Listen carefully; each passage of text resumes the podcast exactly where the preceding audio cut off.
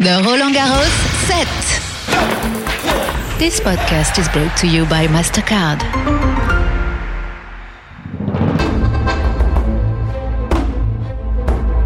Hello and welcome to the Roland Garros podcast with me, Marjorie Hash. Day six, and yes, we're about to enter the second weekend. Not quite, but nearly there. So we're starting to really get our groove on with this tournament that goes on for two to three weeks, depending on when you start it. And as you arrive today around Porte d'Auteuil near the tournament, there is actually a lovely little French market. Oh, yes. So if you want to go for a wander and get in your Parisian French groove, you can also do that. Yes, it's a thing. There's lots of beautiful peonies who are out at the moment, lovely flowers. Also, you can get some nice seafood. There's some fruit and veg, some weird knives, but they look very pretty. So, yeah, lots of things to find in this traditional French market. So, yes, it's not just about the tennis around here.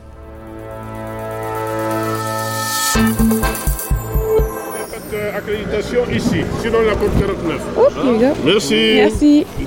And I've just started taking you down the fast lane because otherwise it's just a bit too slow going in with the regular punter. So yes, you get an exclusive walk down the fast lane. Um, I just go a lot faster with my long legs. Right, let's get in. You often get to see a really fun character sitting on a sort of high chair, a bit like a you know a lifeguard at the swimming pool, and uh, except he's not a lifeguard, or maybe he is because he's giving important directions on where to go, what gates to go. Merci. très loin du tout. Je vous souhaite une excellente journée et de très beaux matchs. For the gate surging, please straighten two minutes left. Hello, welcome to Roland Garros. We'll one. Oh. Yeah, welcome to Roland Garros. Indeed, I've got to go and have my bag checked. Bonjour. Pardon. Now, while I make my way through security, why don't you take a listen to something that happened yesterday afternoon at Roland Garros as part of the Urban Tennis Initiative, whose aim is to make the sport more accessible and inclusive, and whose ambassador is none other than Yannick Noah. It's not played on a traditional clay or grass court, but rather a smaller one that's often street like and uh, with big tennis rackets and often softballs. I've mentioned it before, but behind the court Philippe Chatrier, there is the small urban tennis court full of colours, and I hear that this afternoon some very famous players will be there. Well, as I get closer, there is a fanfare playing Go West because we do like some Pet Shop Boys here.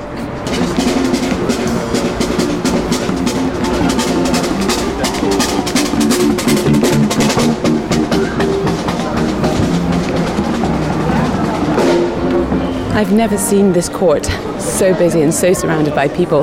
Lots of grown ups as well. Who's playing? Oh, yeah, Gilles Moreton, who's the head of the FFT. It's a doubles. Oh, I didn't realise Gilles Moreton had a tattoo. Yeah, Gilles Moreton and Yannick Noah, and some kids. How nice! Of course, all the media and camera crews are out for that. Ah! The fun thing is that Gilles Moreton and Yannick Noah used to play together when they were teenagers. They played doubles together, so it's kind of nice to see them again. Disons que Urban Tennis, c'est nouveau. Voilà, c'est une initiative de la. And as Yannick Noah explains there, it's really with the arrival of Gilles Moreton a couple of years ago that urban tennis has developed alongside Roland Garros. He was always very much involved with it as part of his charity that he's had for the last 30 years. On fait le mur, we do the wall. It's a vague translation of it. But that means they were always trying to get kids in the street to get involved and get into tennis.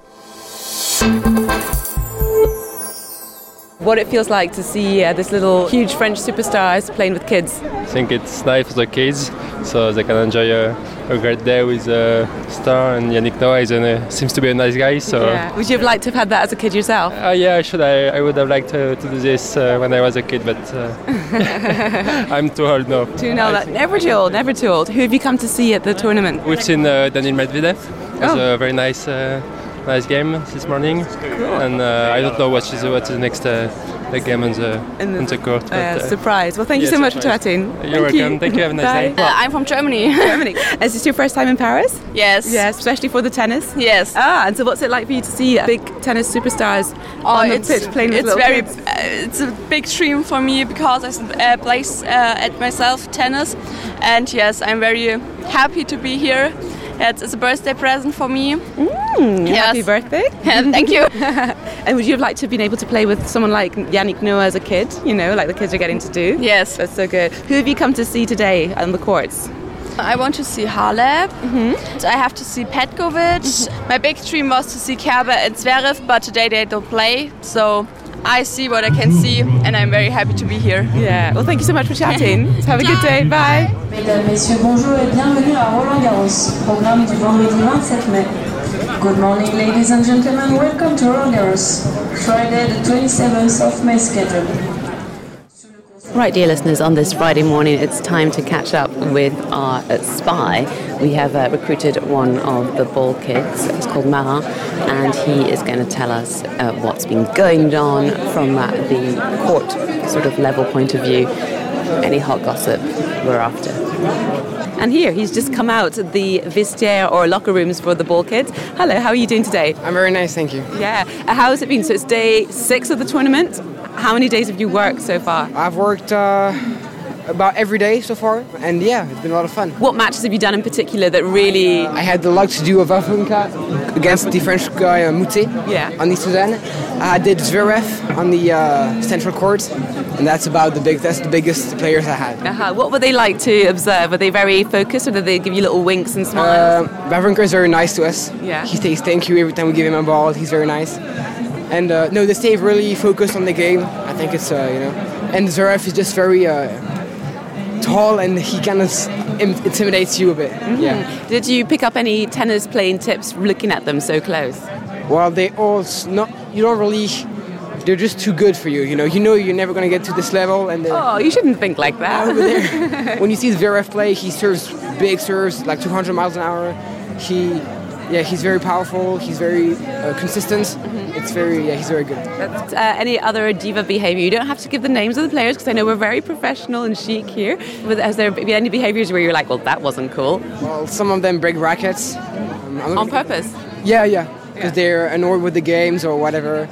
Some uh, are very unhappy with the game, so they take the ball, they throw them away. It's kind of, it's hard to get and get them and get them back. Yeah. Do you know what happens to the broken rackets? Um, some of them they'll leave them on court. We take them home. Well, uh, the ball kids that were on the court, they decide who takes it home uh, by luck. And Cool. And so who are you doing today? I'm not on such a big court. I'm court number 13, so I got doubles. Yeah. I got public and doubles and TFA. Yeah. So uh, it's a today, but it's still nice. Have you ever played doubles yourself? I have you Yeah. With uh, friends. Thank you very much. Speak to you maybe towards the weekend or something. Bye. Right, time now to find out more about the key players when it comes to tennis men and women's well-being. So I've just arrived uh, under the Cours Philippe Chatrier, tucked away in the offices of the FFT, and I'm sitting with someone who's very busy. She's about to dash off to the Cours Suzanne Lenglen. Her job is very important. I'm going to get her to introduce herself. Hello. Hello, my name is Naima. I'm a sports physiotherapist working in the tournament. And you're super important because you've got high level athletes and their bodies are at risk. The tournament, it's uh, intensity sport, and you know all about the tennis players' bodies. So this is not your first time working Roland Garros. No, it's my fourth one. So for me, yeah, as you said, it's athlete from high level. The body are really precious, and so I love work with them. Mm-hmm. Yeah, And so, how does Roland Garros compare to other tournaments? it's wonderful. I mean, it's really big. I I have done different tournaments, but this one I think is really nice. What I like is organization. What I like is to see the best player of the world and everything. I mean. Mm-hmm. People and mm-hmm. the um, atmosphere, yeah, it's pretty nice. And how so? How does one become a as physio, and specifically for, for athletes and tennis players? why I want to do that. Mm-hmm. Because, you know, I was an athlete first, practicing athletics, and then I discovered when I'm becoming a, a physiotherapist, I decided to work with athletes. So, athletes from different sports like athletics, basketball, and of course, tennis. And when I realized that tennis, I love it, you know, because of the injury, because of the people, because it's individual, and I know that it's really important to for them, you know, their body, and it's really important for me, physio, to help them if we can prevent injury, if we can fix them as they got a trouble to mm-hmm. play. And what's the what's the most recurrent injury as a tennis player? Which is the one that you see the most strains or sprains or? I remember once, you know, a lot of ab um, tears. Is that because they're like lifting their arms and like stretching? Yeah, when they serve. Mm-hmm. And it's really, for me, you know, if you got a tears, you can't play. But for a tennis player, we, they can and they have to. And in physiotherapy, there's the kind of strap you can make to make them mm-hmm. playing. And the first time I see that, I say, oh, what? She can't play with, or they can't play with that kind of tears. Of course they can. Okay. So like something happens, they feel it snap during the game. They come off. What do you do? Your first maneuver is like you get on. You mean during cold call, for mm-hmm. example? We have to reassure them, okay, what's wrong, what happened. And then if it's really important, we have to call the doctor. But if we can help now, I mean, I just take, you know, a strap. I just, mm-hmm. okay, now I can do something. I can help you. Do you want me to do that? And the player say, okay. So we tried that. Yeah. And so what's a what's your daily life like? When you're on a tournament like Roland Garros, what? How do you start? How does your day start? I mean, the beginning of the day, I'm coming, you know. What time? Like Uh, it can be, it's different. We know, we change. We, we are in Chatrier, we can change Suzanne Lenglen, Jean Bouin, mm-hmm. and in National Center. So we can start at 8. We can start at like today, I'm starting at 3 mm-hmm. p.m. But when I'm coming, you know, there's French physio, there's international physio like WTO, or ATP if I'm with the boy or with the man, a man or a girl, sorry. I mean, we just, okay, how, what is the day before? What happened? Um, and, and then we can talk to the doctor and the nurse because they say we have to be corporate, you know, and working with the team. So I'm starting the day. Uh, for example, a player come and you say, okay, we have a tape to do, so we made a tape. Or they are booking, you know, for massage or treatment, so we have to check, okay, if there are going to be a lot of people or not. So we just check in and the day is starting. And So you could be on the courts, like you could be doing that back with the massage where they come in and have a specific booking. What kind of massages do you guys do? And do you have any tips for like our avid tennis fans who listen and who probably play tennis who are like, oh, I've hurt my back? Or what, what tips would you give them? Yeah, I mean, for example, they're coming. Yeah, as you mm. said, I mean, oh, I'm, I'm, oh, it's a bit sore. Can you help me? Mm-hmm. For the girl, it's really different. They say, oh, I want a flash, for example. But the guy are saying a flash mean that a flash for my leg. It oh, mean yeah. a massage, you know. But for the guys, it's really different. They say, oh, I got a pain here. I got pain here. Can you help me? Mm-hmm. So both side, girls and boy can do that. But I know that a girl prefer massage. Yeah. Yeah, yeah, yeah. No, interesting. Do you get a lot of knee injuries on tennis courts? Yeah, we can have knee injury, but it's not. I don't think that is the often injury we have.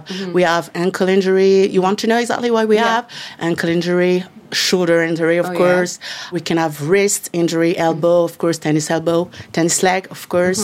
The uh, tears. I mean, in hamstring, in um, abs, as I said. Yeah, it's really specific of tennis. Yeah. It must really hurt to have an, a nab tear. What about a tennis elbow? What's that exactly? Tennis elbow, what does it mean exactly? Mm-hmm. I mean, overuse injury. You know, as you used to do exactly the same thing on court, it can hurt. So it's always the same, the elbow, but it can be the knee.